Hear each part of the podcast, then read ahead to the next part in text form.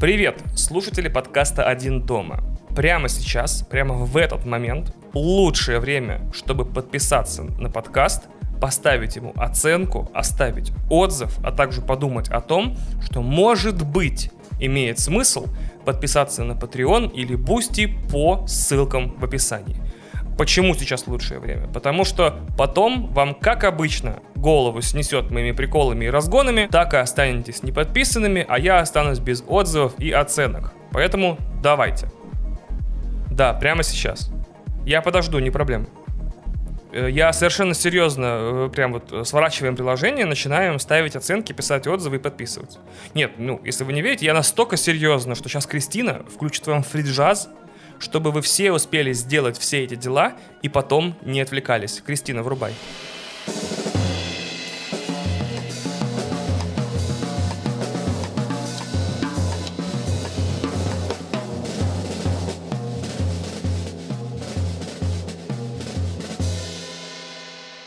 После того, как со всеми деталями, в общем, покончили, у меня для вас важные новости. Иванов челлендж окончен, то есть вот те четыре выпуска, которые были до этого, их цикл завершен. И, на мой взгляд, получилось очень здорово типа 4 выпуска, разные темы, записаны они спина к спине, неделя за неделей, очень четко. Если честно, я сам от себя такого не ожидал, что вот столько контента у меня вдруг получится сделать. Особенно я рад, что вот так вот и получаются прикольные вещи, довольно легко и без особого напряга, без надрыва пуповины, разрыва жопы и всего остального. На записи одного подкаста мы, значит, посмеялись, поприкалывались с Максимом и остались вот с этой идеей записать антиподы к их выпускам. А потом и 4 выпуска подкаста как будто сами собой появились у меня. Очень здорово, очень круто, практически никто не умер и не пострадал в процессе, очень круто. Я просто не ожидал, что такие вещи, как там производство еженедельные подкасты, можно делать без огромных жертв среди мирного населения, подрыва здоровья там и разнообразных психотропов и стимуляторов. Но я очень горд собой, потому что для меня это был очень классный челлендж. 6 недель подряд выходить. Это вам говорит человек, который вообще привык к тому, что неделя у меня уходила до этого на то, чтобы понять, о чем я вообще хочу поговорить в подкасте. Потом еще неделю уходил о том, как именно я хочу поговорить об этом в подкасте. Потом, значит, еще неделю уходил на написание сценария, типа, ой, написал эту строчку, но я пока недоволен, подумаю еще сутки. И еще неделя, чтобы найти момент и настроение записаться. Э, и тут я вдруг бах делаю выпуски раз в неделю и сам у себя теперь хороший мальчик. Более того, я еще и горд вами за то, что у вас получилось все это послушать. Судя по цифрам прослушиваний, вам все понравилось. Или вы, по крайней мере, все включали. К тому же, во время подготовки этих выпусков я вдруг снова для себя, может быть, не для вас, но для себя понял, что такое подкаст «Один дома». Это первый подкаст, который активно сопротивляется попыткам себя каталогизировать или записать в какой-то жанр. Это комедийный подкаст? Нет. Это, значит, юмористический подкаст? Нет. Новостной? Инфотеймент? Нет. Это блог? Тоже не совсем. По моим ощущениям, слушатель э, подкаста «Один дома» никогда не должен точно знать, о чем будет следующий выпуск и чему он будет посвящен и в какой форме он будет э, записан. Ну, как будто есть некая договоренность между мной и вами, а также, получается, некая негласная гарантия с моей стороны, что про что бы там ни было, будет интересно. Возможно, не всем. И не обязательно будет смешно, не обязательно будет грустно, не обязательно будет познавательно, но как будто всегда можно будет кайфово послушать примерно, примерно полчаса-час материала и не жалеть об этом будут какие-то cool story, какие-то разгоны, шутки, а может я просто буду говниться 45 минут в микрофон о том, как мне все не нравится, э, но буду делать все это так, как никто больше не разгоняет, не шутит и не говнится э, в течение определенного периода времени. И сейчас я как раз, как вы сами видите и слышите, э, занял такую специфическую позицию по цифрам прослушиваний, э, при которой рекламодатели вроде как соглашаются покупать рекламу, но при этом людей все же недостаточно, чтобы этот подкаст выбрался из такого андеграунда андеграунда в кавычках, и у совершенно левых людей, э, не имеющих к подкасту никакого отношения, вдруг появилось о нем мнение, в котором я не нуждаюсь и которое не спрашивал, которое меня слабо интересует. То есть прям золотая цифра сейчас. Слушал бы подкаст сейчас в два раза больше людей, я бы постоянно получал в личку тех или иных социальных сетей э, всяческие глубокие анализы высказанных мной вещей, может быть угрозы уже какие-то и так далее и тому подобное. Сейчас мы коммерческий андеграунд раунд. Мы прям идеально вот э, маленькую нишу, э, ту, которую я всегда хотел, заняли. Поэтому важно что? Ни в коем случае больше не рассказывайте о подкасте друзьям, родственникам, приятелям и так далее по списку, потому что тогда ценность этого подкаста для нас с вами и для меня особенно как универсальной системы распознавания свой-чужой будет окончательно потеряна. То есть сейчас вот сидим, слушаем, ни с кем не делимся, годноту не палим кто сам нашел подкаст, сам его послушал, кому понравилось, тот молодец, тот наш бро, и с тем мы будем тусить и обществом тех людей наслаждаться. А все остальные, значит, пускай не знают о подкасте, потому что мы и так отлично проводим время без них, возможно, как раз-таки их отсутствие и есть условия нашего прекрасного времяпровождения, препровождения, не помню. А, вот в такой обстановке тотальной секретности и супер подполья я и предлагаю вам начать.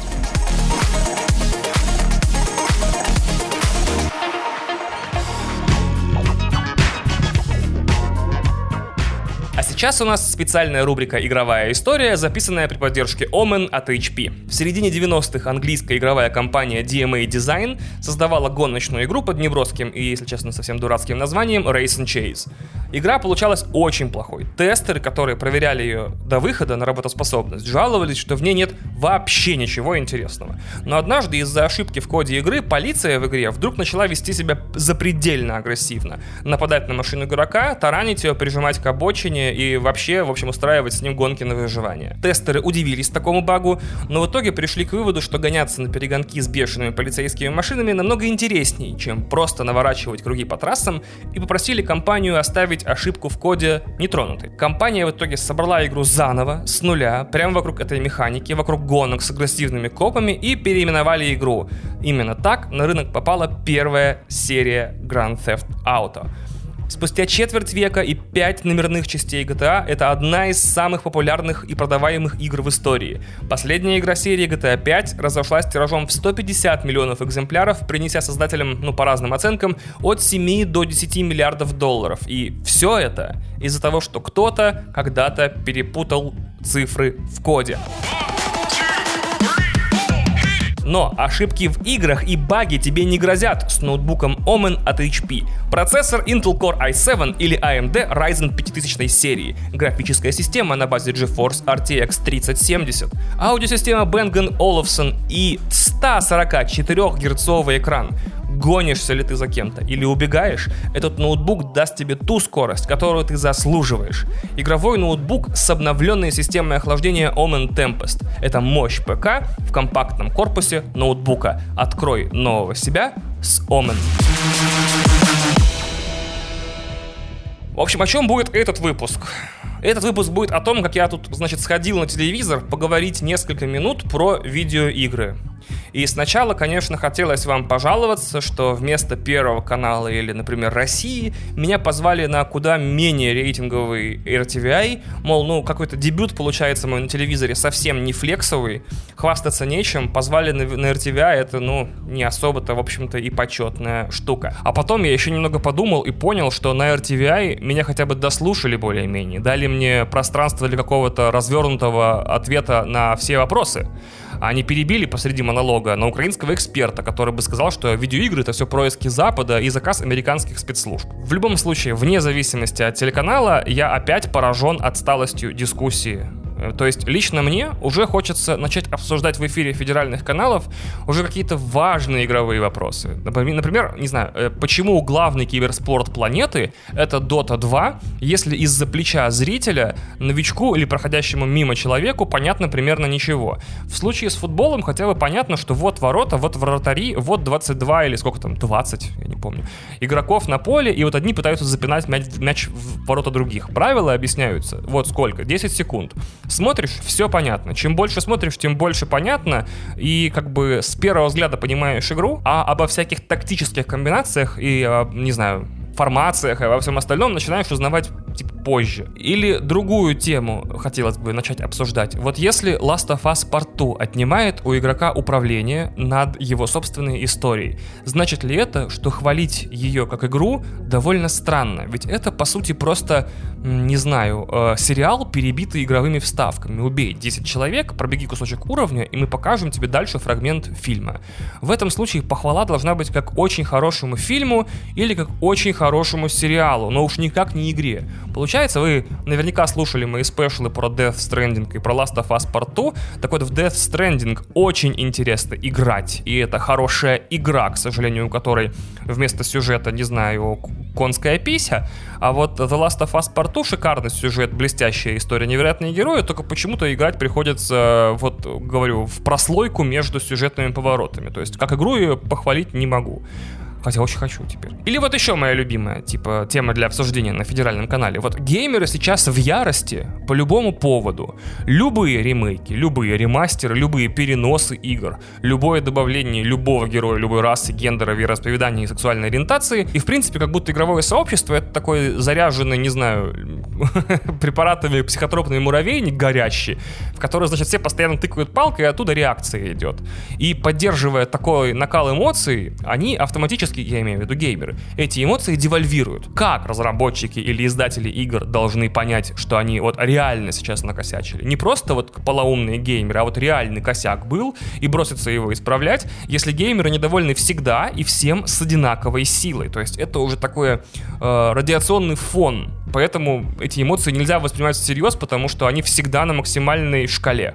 Вот и все. То есть надо как-то либо геймерам успокаиваться, либо придумать какое-то кодовое слово, когда геймер прям возмущен конкретно, и вот тут-то он дело так не оставит. И вообще тем для обсуждения про видеоигры полным-полно, обсуждай все что угодно. Вот, а мы как-то застряли, э, не только мы, россияне, не только мы, русское телевидение, не только мы, игроки из России, но и в принципе как будто все застряли в бесконечном цикле все, что вы говорите, Иван, про, значит, э, доходы видеоигр, превышающие доходы всей развлекательной индустрии в мире в разы.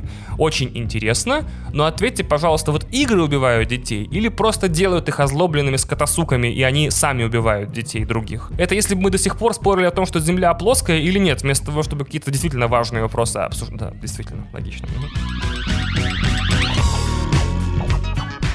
Я хотел бы тут немножко попытаться финализировать мои мысли по поводу всей этой дискуссии про видеоигры и насилие, и как бы проговорить свой конспект, который у меня давно был готов еще до этого эфира, где были ответы на все вопросы потенциальные, которые мне могли во время этого эфира задать и которые я в эфире не рассказал, но теперь, по крайней мере, вы сможете послушать этот выпуск и на него во всех случаях спорных ссылаться. Значит, пункт первый игры не ведут к повышению агрессии. В июле прошлого года в Новозеландском университете вышло мета-исследование на основе 28 других исследований, в результате которого ученые пришли к выводу, что вот на основе всего массива их данных связь между увлечением видеоиграми и агрессией нельзя назвать даже минимальной. То есть прям, типа, остаточной. Ее просто нет.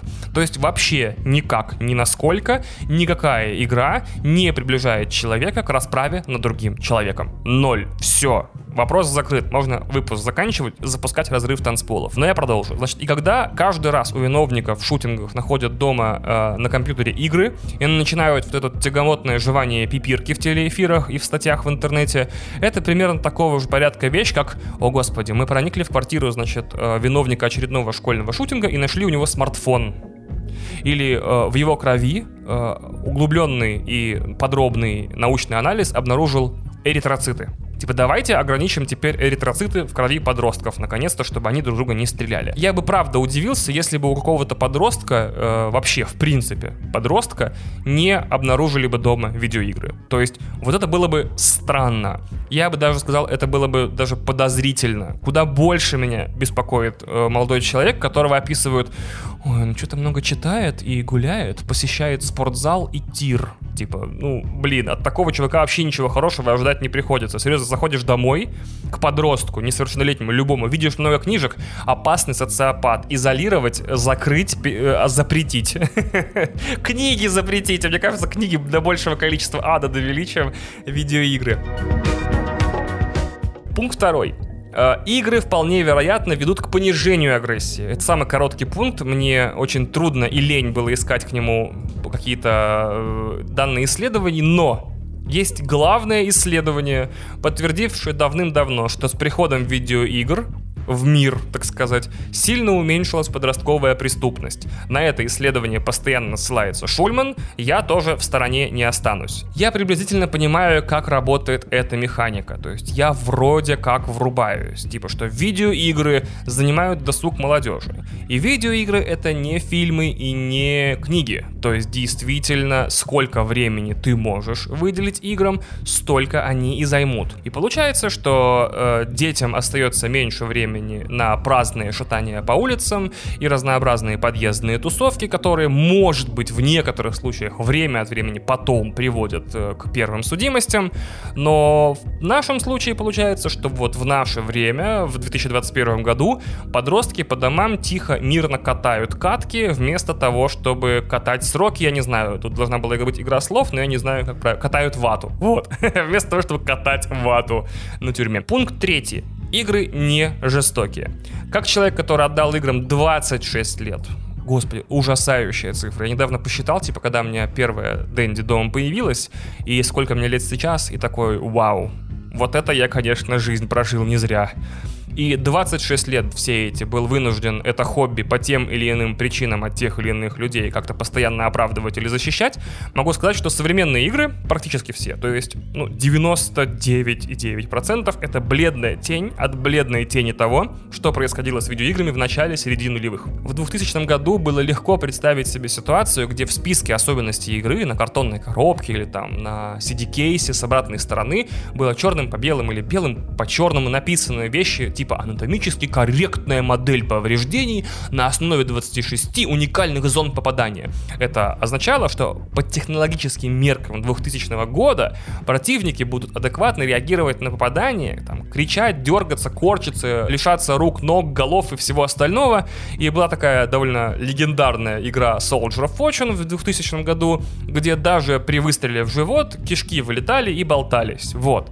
И вот примерно плюс-минус к десятым годам годам все это, вся вот эта вот, весь этот angst и э, злоба и наслаждение насилием сдулось и практически из игр исчезла любая супер крупнобюджетная игра сейчас, в 2021 году, и получается как минимум уже лет 10, практически в плане от насилия стерильно. И вот примерно плюс-минус к десятым весь этот angst, все это стремление к насилию сдулось и практически из игр исчезло. Любая крупнобюджетная игра теперь в плане насилия и издевательств над пиксельными людьми практически стерильно.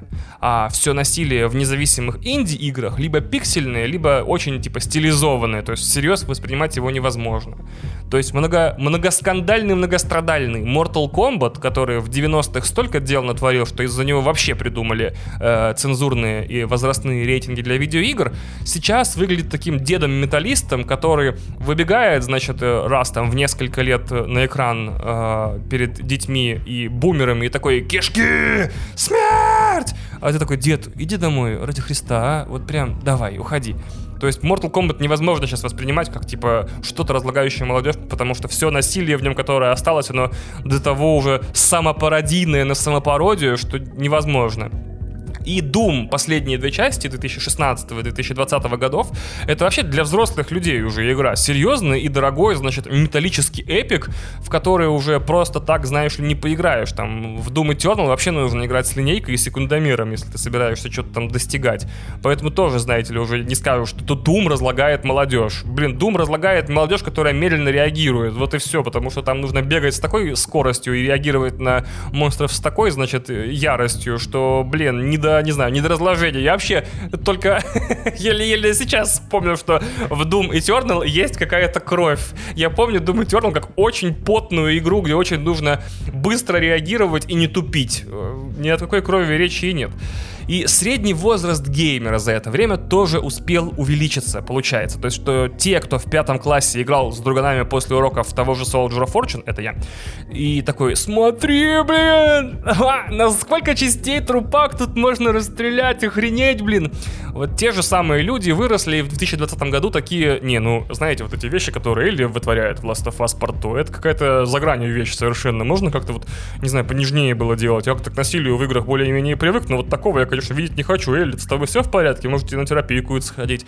Так что вот. Опять же, посмотрите на самые популярные игры прямо сейчас. То есть на Fortnite, Minecraft, Dota, CSGO, Warzone, Grand Theft Auto 5, опять же. Я не знаю, Call of Duty, в будущем Battlefield выйдет тут буквально через две недели. Ни в одной из них нет насилия и его уровня, которое могло бы напугать даже маленького котеночка. То есть маленькому котеночку покажи самую потную адскую катку в Call of Duty или в Warzone. Он такой мяу и будет умываться. То есть вообще ноль. И мне кажется, что это либо картельный сговор, значит, э, индустрии видеоигр, которые такие, давайте не будем злить правительство, да, э, и как бы будем саморегулировать все это. То есть будем сами себе занижать уровень насилия, чтобы у нас никогда не было э, проблем с продажами. Ну, как самая большая отрасль индустрии развлечений, я, в принципе, это решение понимаю. Пункт четвертый, возможно, самый важный, кстати, поэтому нужно было его первым ставить. Игры, как институт, как явление, как медиа, попали в ситуацию, где в момент появления новой беды, назовем это так, они были самым новым средством развлечений. То есть, э, как только в обществе появляется новая гадость, новая, значит, э, не знаю, какая-то э, супер ужасная штука, обезумевшие родители оглядываются в поисках того, чем же таким заняты дети, что такое бякой они решили заниматься, и тут же видят все увлечения, и веерно начинают их, значит, записывать в ужасное. То есть в эту же печальную позицию в разное время попадал heavy metal, настолки типа Dungeons and Dragons и все что угодно. Это, однако, не мешает теперь всем золотым представителям жанра ездить в Россию с гастролями раз в год и играть на площадках гигантских. Вообще, э, несмотря на то, что, значит, в Советском Союзе, ой, heavy metal, значит, разложение и там, не знаю, кошмар и мрак. А у каждого уважающего продакшена на YouTube, зарубежного и нашего, есть свое шоу с партией в ДНД. Так вот и получается, что когда-то это, значит, оружие рекрутинга дьявола, очень страшная вещь и кошмар, а проходит время, и люди такие, ну, ДНД еще норм, хэви метал вообще топ, а вот видеоигры и ТикТок это говно. Но меня при этом что удивляет? Меня удивляет неспособность некоторых людей заметить эту цикличность и ее полностью осознать что вот каждый раз вот это обвинение самого нового медиа, которое есть, случается по неписанному сценарию без исключения. И уже похоже на условный рефлекс. Типа дети делают что-то плохое, там стреляют в одноклассников, пренебрегают ценностями марксизма-ленинизма, ищут рекрутинговые пункты сатанистов и так далее. Значит, они увлекаются чем-то вредным, надо срочно это найти, запретить, ограничить, убить. Я уверен, что в Древней Греции тоже все было так же. Типа опять на своей комедии ходишь и читаешь своего Платона, Платона. Зрение посадишь или станешь варваром. То есть примерно такие были пассажи. Игры просто новенькие, на самом деле они ни в чем не виноваты, просто не выросло поколение э, родителей, которые сами выросли на играх и получились нормальными, и такие, нет, видеоигры вряд ли виноваты. Вот ТикТок, вот это реально жопа. В эфире меня спросили еще, если не видеоигры, то что? Что именно ведет к шутингам? И я долго копался между ответами, значит, понятия не имею совершенно, и ответом, ну уж точно, явно не видеоигры. Потому что на такие сложные вопросы, как что заставляет детей стрелять друг в друга, нет ответов, которые можно дать в телеэфире секунд за 30. И меня удивляет вот что больше всего в этой ситуации, что такой симптом, значит, социального нездоровья нации, как школьные расстрелы, по мнению людей намного старше и вроде как умнее меня, можно решить одним точечным запретом или ограничением. Это как перекредитованность населения, например, пробовать решить запретом слова «бедность» или ограничением трат граждан больше 500 рублей в день. Такой, все, теперь у нас все будет топ в стране. То есть, по их мнению, один единственный законопроект или поправка там к чему-то все решит и даст его автору, то есть автору этого законопроекта или чего-то там, звание победителя школьных шутингов. Обращу внимание, что чтобы превратить ситуацию в стране в ту, в которой дети уже настолько не видят перспектив э, спасения и будущего своего и всего остального, что идут стрелять своих сверстников и стреляются в некоторых случаях после этого сами, чтобы вот такую обстановку в стране создать, потребовалось очень много человек и очень много законотворческой деятельности. И явно одного человека с одним законом, запрещающим там или ограничивающим что-то, не хватит, чтобы это по мановению, значит, не знаю, одной росписи, подписи э, исправить. Даже если вдруг хватит, то я тогда не понимаю, почему это не закон, запрещающий ученикам стрелять в других учеников на территории образовательных учреждений. Очень крутой закон получился бы, жалко, что до него никто не додумался. Вот это было бы классно. Типа, мы решили, как исправить школьные шутинги, мы теперь запрещаем стрелять в школах. Бэм, беч, такие, и все.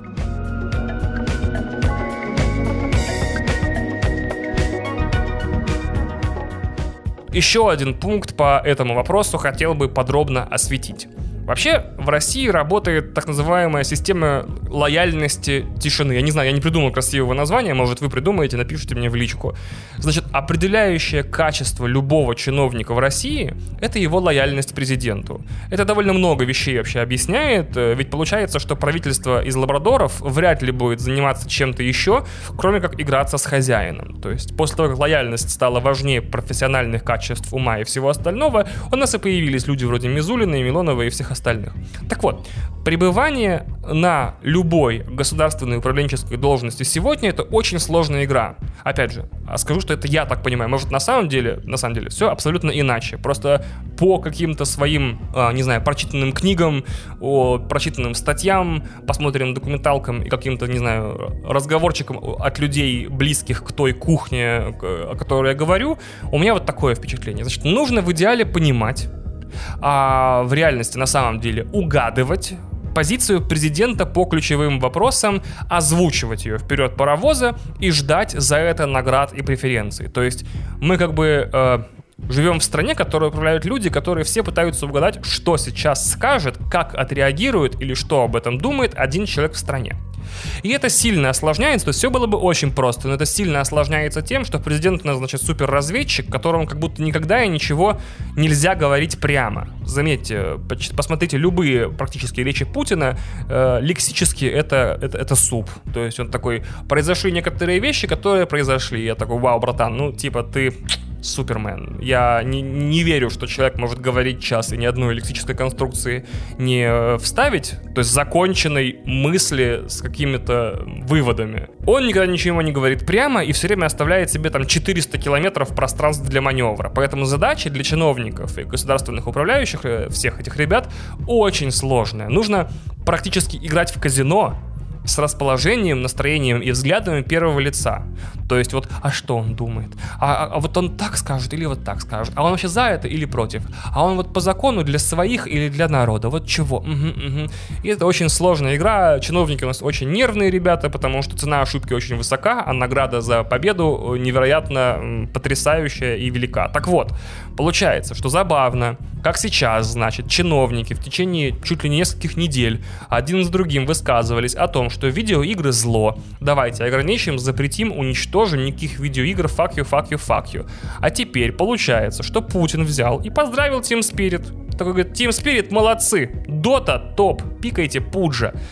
Получается, что видеоигры в России легитимизировались через Путина лично. И мне теперь очень интересно, как изменится ситуация и куда сдвинется дискуссия. А по факту это уже произошло пару дней назад, ну никак не пару дней назад, по-моему, в понедельник как раз-таки э, была новость о том, что вот теперь, значит, э, Дума хочет э, продвинуть какой-то там проект о том, чтобы создавать креативные игры вместо разрушительных. И я такой, вау, сколько денег русском Майнкрафте попилено будет, страшно представить. Опять же, смотрите, у нас страна чрезмерно зацикленная на воле одного единственного человека. И все вопросы в этой стране, от внешней политики до внутренней, от проведения газа в села и строительства школ и больниц, решаются исключительно по слову и воле одного единственного человека. Да, это настоящее функционирующее государство в 2021 году, да. Во-первых, отдельно отмечу, что прикольно будет из первых рядов посмотреть, что начнется, когда он по тем или иным причинам не сможет эти инструкции, значит, давать какие-либо вообще. А с другой стороны, я жду Путина, который будет постепенно легитимизировать видеоигры по одной вдруг в чиновничьих рядах сейчас начнется типа, ладно, Дота это типа президентом четко, четко прям вот э, обозначенная позиция. Доту не трогаем, дотеры топ. А потом у нас новогоднее обращение, и Путин такой, год был тяжелый, я еле-еле успел прокачать Battle Pass в Halo Infinite, и чиновники такие, блин, да, ну Halo Infinite не трогаем, да. И он такой, и еще, значит, потом в каком-нибудь интервью такой, очень люблю покататься иногда в Forza Horizon 5. Чиновники такие, блин, еще и Forza Horizon, да он походу Xboxer. Потом наступает март, он дает какую-нибудь пресс-конференцию и такой, понимаете, Россия, Россия, она вот как в Horizon Forbidden West. И чиновники такие, блин, он еще и на PlayStation PlayStation играет. Потом такой э, Путин не появляется на публике несколько месяцев, и э, журналисты это связывают с выходом Breath of the Wild 2. Путин зависает, короче, конкретно сидит на свече, рубает дома.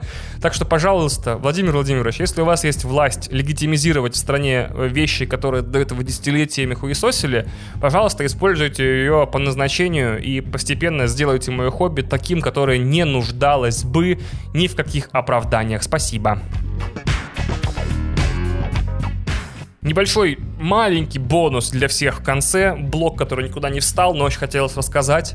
Значит, посмотрели мы с Кристиной Дудя про Ширли Мырли. Предложение, которое я никогда не думал произнесу. Просто фонетически вообще вот любому иностранцу подходишь, такой... Э, э, Дудь про Ширли Мырли, подумаю, что весь русский язык такой. Серьезно. И там, помимо прочих, довольно интересных вещей про сам фильм. Отдельно отмечу, что он мне не очень нравится, но я не навязываю никому свое мнение. Если вам нравится, вы молодцы. А, была еще самая быстрая персонажная трансформация в истории интервью на YouTube. То есть Угольников, Игорь Угольников за час из бро с приколами про похороны еды, там, с критикой власти, с тем, как он слово «бледина» протащил на федеральные телеканалы, вдруг превратился в небро с пропутинскими речами и риторикой «танки, танки, Крым, Крым, Крым». Это воспринималось, конечно, как предательство в прямом эфире. Я такого вообще не ожидал. Мол, Игорь, ну ты сам на себя посмотри, ты чё, ты был вот такой, типа, свободный юморист, не знаю, хаял власть, прикалывался, ге- был гением отечественного телеюмора, и вдруг толкаешь телеги про вот это все. И из всего интервью я хотел бы отдельно, конечно, вот этот фрагмент как-то кристаллизовать в памяти, не знаю, вышить на футболке, вышить на подушке, заклать себе постер с этой надписью. Пожалуйста, послушайте. Да, все люди братья, какие угодно. А нет ли у вас ощущения, что в стране, где мы с вами живем, от этой идеи сейчас, если не отказались, то отвернулись? Нас, по-моему, отворачивают от этой идеи. Мы сопротивляемся, не хотим отворачиваться. А нас умело отворачивают. Причем а руки эти не только из окна тянутся к нам, а и внутри. Но это внутри? чудовищно. Ну, я имею в виду, нас разворачивают с помощью нас самих. И если мы как бы идем на это, на этот разворот, то мы должны понимать, куда мы идем. Вот тут я, конечно, офигел, потому что как будто я в тысячный юбилейный раз услышал про некоторые неназываемые силы, которые вредят россиянам. И тут будет маленькое отступление. Я в детстве жил в Вильнюсе, в многоэтажном доме, в однокомнатной квартире. Детство это года 3-4, где время от времени, видимо, из-за несовершенства коммуникации, дрожали трубы. И мама моя из каких-то одной ей известных воспитательных целей сказала, что там в трубах живет пумпа. И эта пумпа, разумеется, конечно, само собой, ест или забирает, я точно не помню, что делает пумпа с непослушными детьми, то есть она их ест или забирает. Но я, разумеется, долго боялся Пумпа, такой, фак, Пумпа, типа, прямо рядом со мной живет страшный враг, и он собирается сделать со мной нечто ужасное. Но так как я ее никогда не видел, я додумал ей как-то в голове, видимо, страхуя собственную психику, несколько милый дизайн, включая пиксаровских мультиков, которых никогда еще тогда не видел, и как-то перестал ее бояться, и, возможно, даже подружился, то есть э, встречал этот дрожание труп с улыбкой, типа, придет Пумпа, мы с ней подружимся, ничего страшного, ничего на меня не похитит и не съест.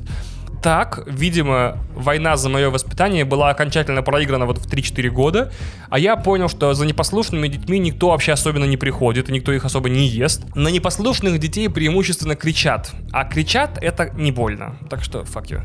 Э, тут надо быстро отметить, что вот, например, дядя Ток, который живет в розетках и электроприборах, однажды, ну, манифестировал себя, когда я мокрыми руками полез трогать какой-то удлинитель и, в общем, схватил по рукам такой бзз, и после чего никаких сомнений в его существовании у меня не было, и дизайн милый ему тоже не хотелось придумывать совершенно. Типа, дядя Ток, респект, я все понял, вопрос закрыт.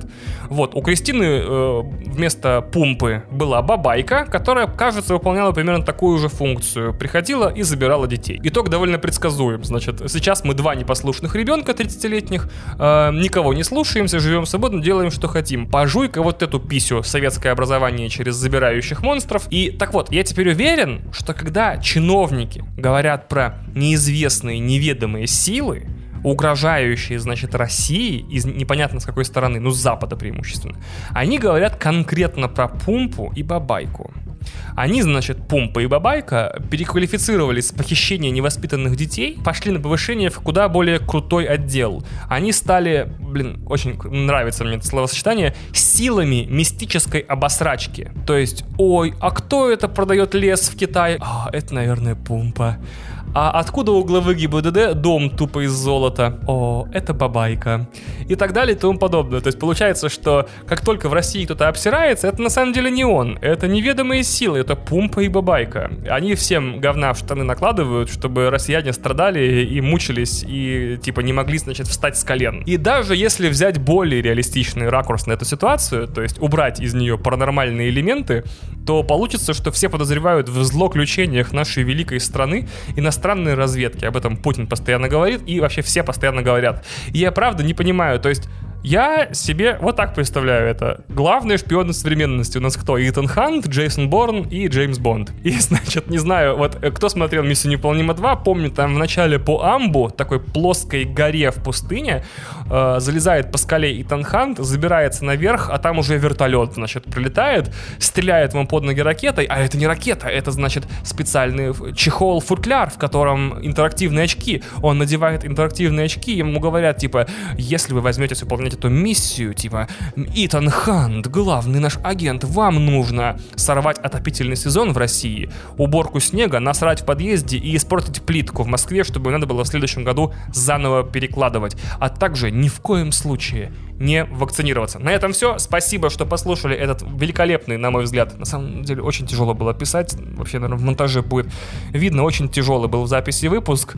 Но, тем не менее, спасибо, что дослушали. Перед вами, значит, разрыв танцполов который, блин, я не успел выбрать, давайте просто хорошую песню я включу. Вот у нас было 4 или 3 или сколько-то красивых разрыва танцполов, давайте просто хорошую песню включу. Вот просто хорошую песню. У нас в разрыве танцпола звучит очень хорошая песня. А для наших дорогих патронов будет небольшая патроновская секция, где я расскажу еще пару вещей. Спасибо, приятного вам дня и пока.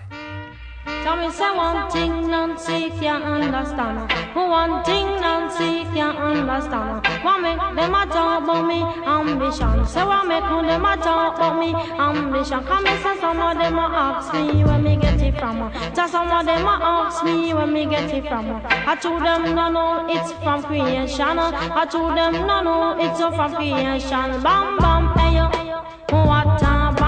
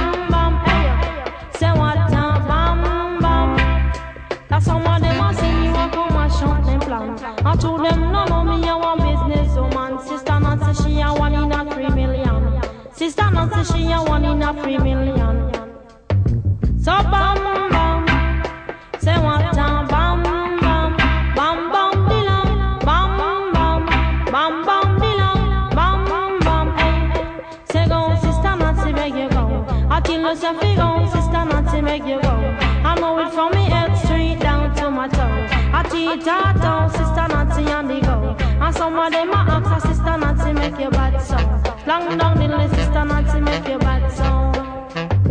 He bam bam, oh, what a bam bam, he bam